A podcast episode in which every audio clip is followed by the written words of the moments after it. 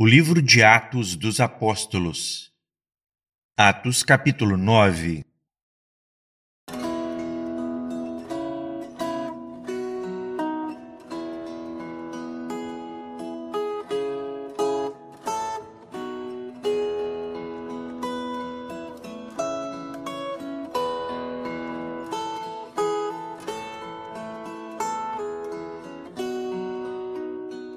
Olá. Vamos encher o nosso coração com a palavra. Hoje leremos o capítulo 9. No capítulo anterior, lemos sobre o que aconteceu com Simão, o mágico, que quis dar aos discípulos dinheiro em troca do poder de batizar com o Espírito Santo. Vimos também a respeito da experiência que Felipe teve quando, levado pelo Espírito Santo a um caminho deserto, se encontrou com um eunuco e ali apresentou o projeto de Deus para a sua vida. Hoje leremos o capítulo 9, que, dentre outras coisas, fala sobre a conversão de Saulo, aquele jovem que estava presente quando Estevão foi apedrejado. Antes disso, vamos fazer uma oração ao Senhor para que Ele prepare o nosso coração para tirarmos melhor proveito da Sua palavra. Feche os seus olhos e ore comigo. Nós clamamos, Senhor, pelo sangue do Senhor Jesus. Perdoa os nossos pecados e aceita-nos diante de Ti quando viemos, ó Pai, dedicar alguns minutos do nosso tempo para ler e ouvir a palavra de Deus. Que o Teu bom Espírito Santo possa nos fazer compreendê-la. O entendimento da palavra é um milagre que o Teu Espírito Santo tem realizado até os dias de hoje. Fala conosco, nos dá paz, alegria e esperança através das Escrituras. Nós pedimos assim pela fé, em nome do Senhor Jesus. Amém. Pois bem, vamos fazer a leitura. Como sempre digo, se puder, acompanhe na sua própria Bíblia, mesmo que ela tenha algumas pequenas diferenças de tradução, mas acostume-se a ler as Escrituras. Atos, capítulo 9. E Saulo, respirando ainda ameaças e mortes contra os discípulos do Senhor, dirigiu-se ao sumo sacerdote e pediu-lhe cartas para Damasco, para as sinagogas, a fim de que, se encontrasse alguns daquela seita, quer homens, quer mulheres, os conduzisse presos a Jerusalém. E, indo no caminho, aconteceu que, chegando perto de Damasco, subitamente o cercou um resplendor de luz do céu e, caindo em terra, ouviu uma voz que lhe dizia: Saulo, Saulo, por que me persegues? E ele disse: Quem és, Senhor? E disse o Senhor: Eu sou Jesus, a quem tu persegues. Duro é para ti recalcitrar contra os aguilhões. E ele, tremendo e atônito, disse: Senhor, que queres que faça? E disse-lhe o Senhor: Levanta-te e entra na cidade, e lá te será dito o que te convém fazer. O encontro de Saulo com o Senhor Jesus tem um ensino muito importante para nós. O texto diz que Paulo se viu cercado de um resplendor de luz do céu. Na verdade, o mundo está em trevas, espiritualmente falando e só a luz do céu pode dar ao homem a revelação do projeto perfeito de Deus. Saulo era um homem bem intencionado dentro da sua religião, mas não tinha compaixão. O texto diz que ele respirava ameaças e morte. Esse é o ambiente em que ele vivia. O Senhor tirou dessa condição, abrindo seus olhos, fazendo-o ter um encontro pessoal com o Senhor Jesus vivo. A pergunta que Saulo faz quando está atônito no chão é muito emblemática: Senhor, que queres que eu faça? Essa é uma pergunta que todo servo de Deus, desde aquele que acaba de se encontrar com o Senhor até aquele que convive com o Senhor há décadas: Senhor, que queres que eu faça? Vamos prosseguir no verso de número 7. E os varões que iam com ele pararam espantados ouvindo a voz mas não vendo ninguém. E Saulo levantou-se da terra e, abrindo os olhos, não via a ninguém. E, guiando-o pela mão, o conduziram a Damasco. e esteve três dias sem ver, e não comeu nem bebeu. Verso 10 E havia em Damasco um certo discípulo chamado Ananias, e disse-lhe o Senhor em visão: Ananias. E ele respondeu: Eis-me aqui, Senhor. E disse-lhe o Senhor: Levanta-te e vai à rua chamada Direita, e pergunta em casa de Judas por um homem de Tarso chamado Saulo, pois eis que ele está orando. E numa visão ele viu que entrava um homem chamado Ananias e punha sobre ele a mão para que tornasse a ver. E respondeu Ananias: Senhor, de muitos ouvi acerca deste homem, quantos males tem feito aos teus santos em Jerusalém. E aqui tem poder dos principais dos sacerdotes para prender a todos os que invocam o teu nome. Disse-lhe, porém, o Senhor: Vai, porque este é para mim um vaso escolhido para levar o meu nome diante dos gentios e dos reis e dos filhos de Israel. E eu lhe mostrarei quanto deve padecer pelo meu nome. E Ananias foi e entrou na casa e, impondo-lhe as mãos, disse: Irmão Saulo, o Senhor Jesus, que te apareceu no caminho por onde vinhas, me enviou para que tornes a ver e sejas cheio do Espírito Santo. E logo lhe caíram dos olhos como que umas escamas, e recuperou a vista, e, levantando-se, foi batizado. E tendo comido, ficou confortado e esteve Saulo alguns dias com os discípulos que estavam em Damasco. Verso 20 E logo nas sinagogas pregava a Jesus que este era o Filho de Deus. Todos os que o ouviam estavam atônitos e diziam: Não é este o que em Jerusalém perseguia os que invocavam esse nome?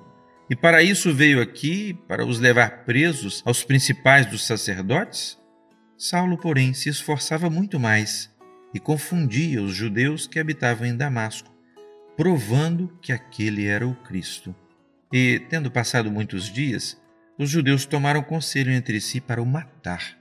Mas as suas ciladas vieram ao conhecimento de Saulo, e, como eles guardavam as portas, tanto de dia como de noite, para poderem tirar-lhe a vida, tomando-o de noite os discípulos, o desceram dentro de um cesto pelo muro e quando Saulo chegou a Jerusalém, procurava ajuntar-se aos discípulos, mas todos o temiam, não crendo que fosse discípulo. Então, Barnabé, tomando-o consigo, o trouxe aos apóstolos e lhes contou como no caminho ele vira ao Senhor e este lhe falara, e como em Damasco falara ousadamente no nome de Jesus.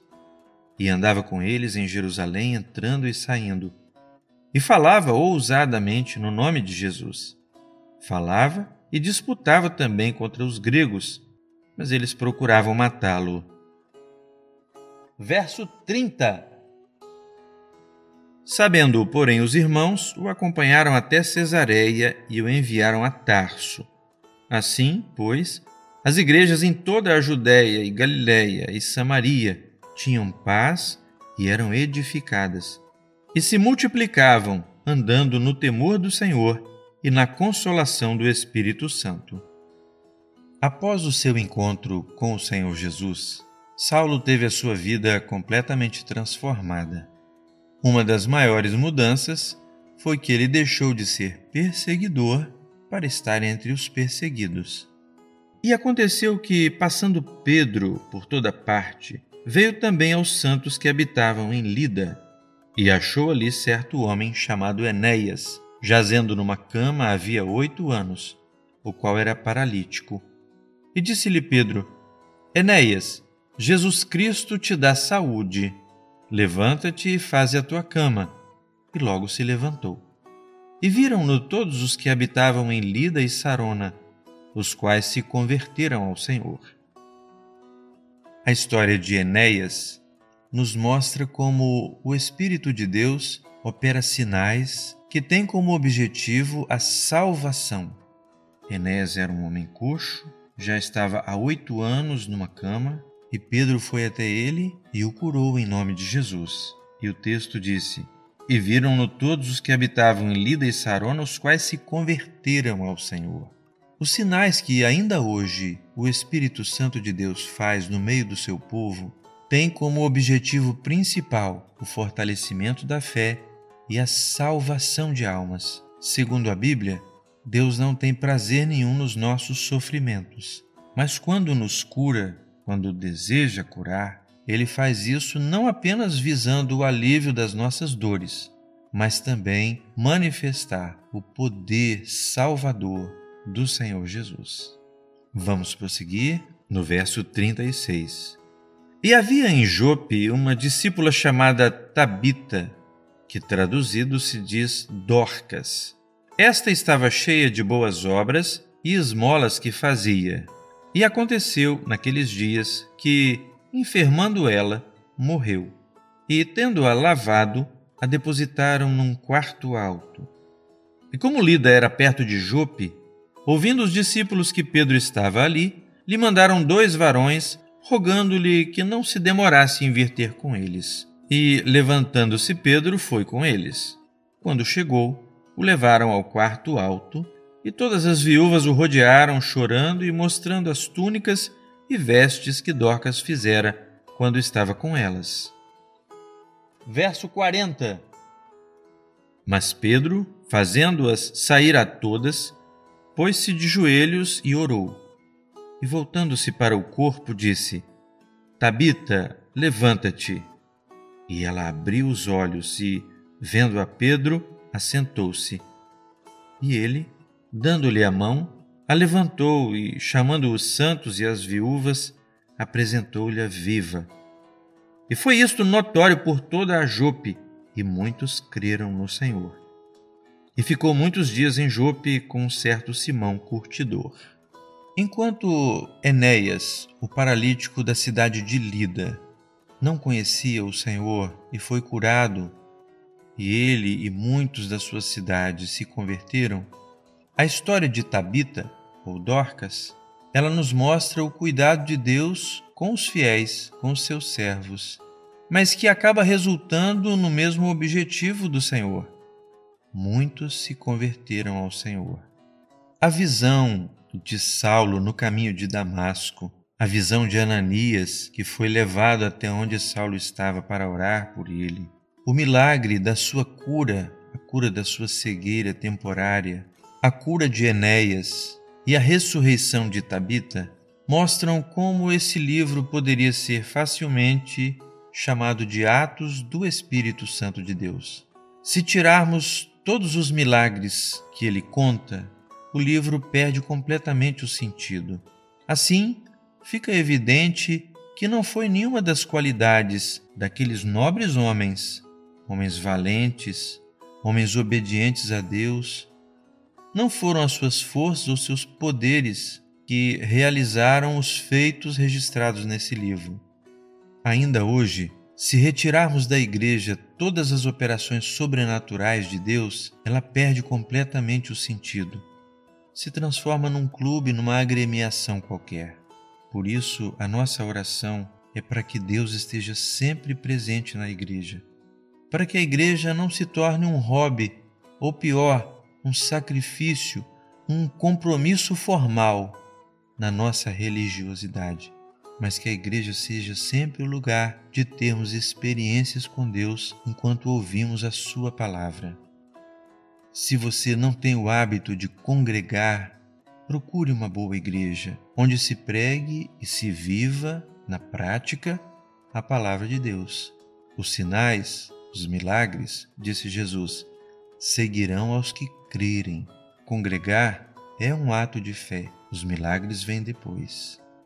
Que o Senhor nos abençoe.